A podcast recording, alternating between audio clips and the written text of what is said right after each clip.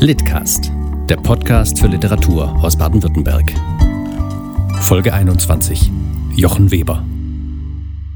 Jochen Weber wurde 1971 in Vaihingen-Enz geboren und lebt seit 1995 in Reutlingen. Er studierte Sonderpädagogik und veröffentlichte unter anderem mehrere Kinderbücher, die in mehrere Sprachen übersetzt wurden. Er ist außerdem Erfinder der Poesiekabine Autormat und Musiker in der Chanson-Folk-Pop-Band Tristan Vox. Für Litcast liest Jochen Weber aus seinem Roman Herr Lundquist nimmt den Helm ab. Eine berührende Geschichte über elterliche Liebe. Skurril, traurig und auch lustig. Gegenüber dem Wäldchen haben wir uns kennengelernt. Du hattest einen knallgrünen Anorak an, mit einer Mütze, die du in diesem Moment gar nicht gebraucht hättest. Aber du hattest sie trotzdem auf. Sie hing dir einige Zentimeter zu weit ins Gesicht, samt ein paar Strähnen, und so bist du mir entgegengeradelt. Es ging alles sehr schnell. Ich habe dich noch kommen sehen, kaum zehn Meter entfernt warst du und viel zu weit auf meiner Seite. Und kurz darauf hat es unglaublich geholpert und an mir sind die Maiskolben vorbeigeschossen wie Indianerpfeile. Dann war sekundenlang Stille. Hallo, wo stecken Sie denn? drang schließlich eine Stimme herein ins Dickicht. Aber ich konnte nicht antworten, zumindest nicht sofort. Ich saß im Maisfeld auf meinem Rad, den Lenker umklammert, den Kopf geduckt wie ein Rennfahrer und brachte zunächst einfach keinen Ton heraus. Erst nach Augenblicken, als ich wieder halbwegs Herr meiner Sinne war, habe ich mich bemerkbar gemacht.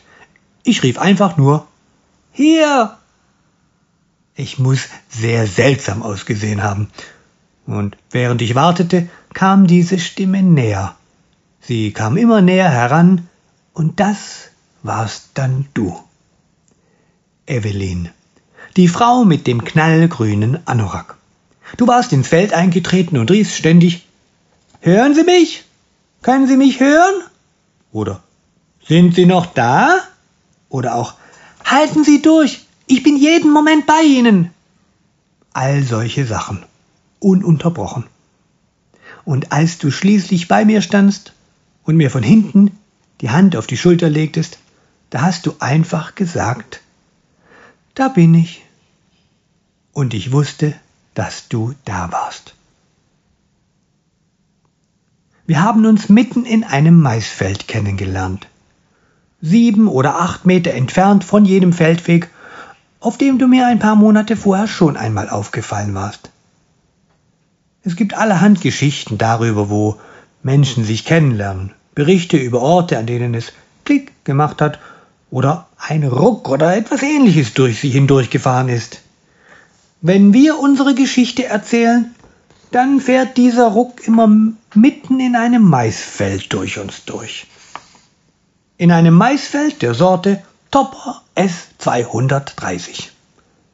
Keine allzu robuste Sorte meines Erachtens. Aus landwirtschaftlicher Sicht ist von ihr abzuraten.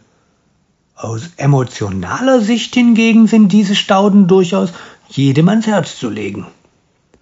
In ihrer Umgebung lässt sie sich gut kennenlernen. Ich habe das am nächsten Tag gleich vermerkt, auf dem Schild, das am Rand des Felds aufgestellt war. Topper S230. Genießen auch Sie das einmalige Ambiente. Es dürfte fast eine Stunde gewesen sein, die wir damals im Maisfeld beieinander gestanden waren. Und dann bin ich ein ganzes Stück mit in deine Richtung geradelt. Wir haben geredet und gelacht und ich habe ständig den Kopf zur Seite gedreht und beobachtet, wie sich der Wind in deinen Haaren austobte. An dir habe ich das Wetter erst so richtig verstanden. Die Art und Weise des Regens, der sich von deinen Schultern den Weg bahnt, hinab bis zur Ferse. Den Schnee, wie er sich in deinen Haaren verfängt und dann darin verschwindet. Die Sonne, wie sie die Härchen auf den Unterarmen zum Glänzen bringt. Ohne dich weiß ich gar nicht, was es mit dem Wetter so auf sich hat. Dein Körper ist mein Übersetzer. Aber das habe ich dir ja schon oft gesagt. Mittlerweile sind wir seit beinahe 17 Jahren verheiratet. Wir hatten schon eine Menge zusammen durchgemacht, und an vieles davon hätte ich damals im Maisfeld nicht denken wollen. Aber das Leben schweißt fester und fester zusammen. Zumindest habe ich noch nicht aufgehört, daran zu glauben. Und der Ort oben im Schwarzwald, an dem wir uns vor 18 Jahren kennengelernt haben, an dem ich dich in Gedanken geküsst habe, und das mehr als einmal, bleibt ein romantischer Fleck auf der Landkarte von damals. Daran wird sich auch in Zukunft nichts ändern, selbst wenn du irgendwann fort sein wirst. Ich weiß nicht, ob ich dir diesen Brief tatsächlich einmal geben werde.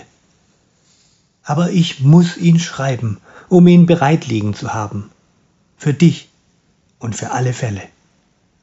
Und für den Tag X.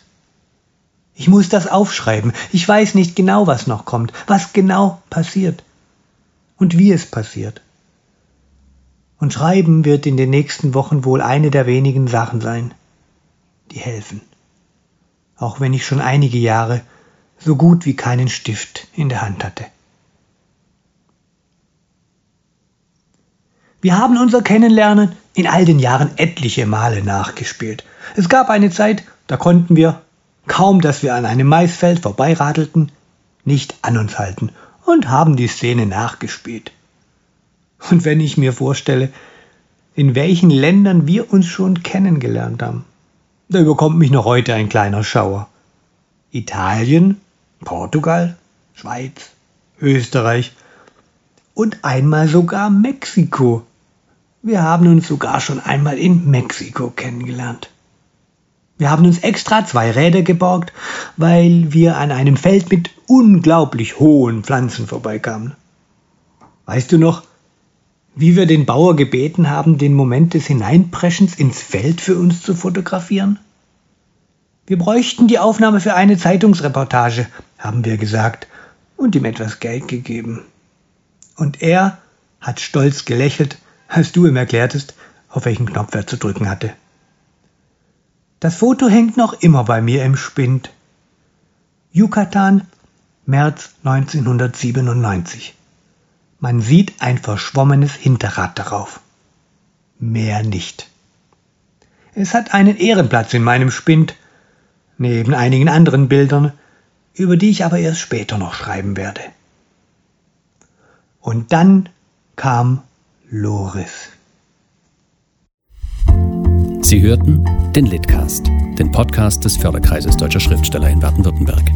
Der Litcast wird gefördert im Rahmen von Neustart Kultur, der Beauftragten der Bundesregierung für Kultur und Medien, durch den Deutschen Literaturfonds e.V.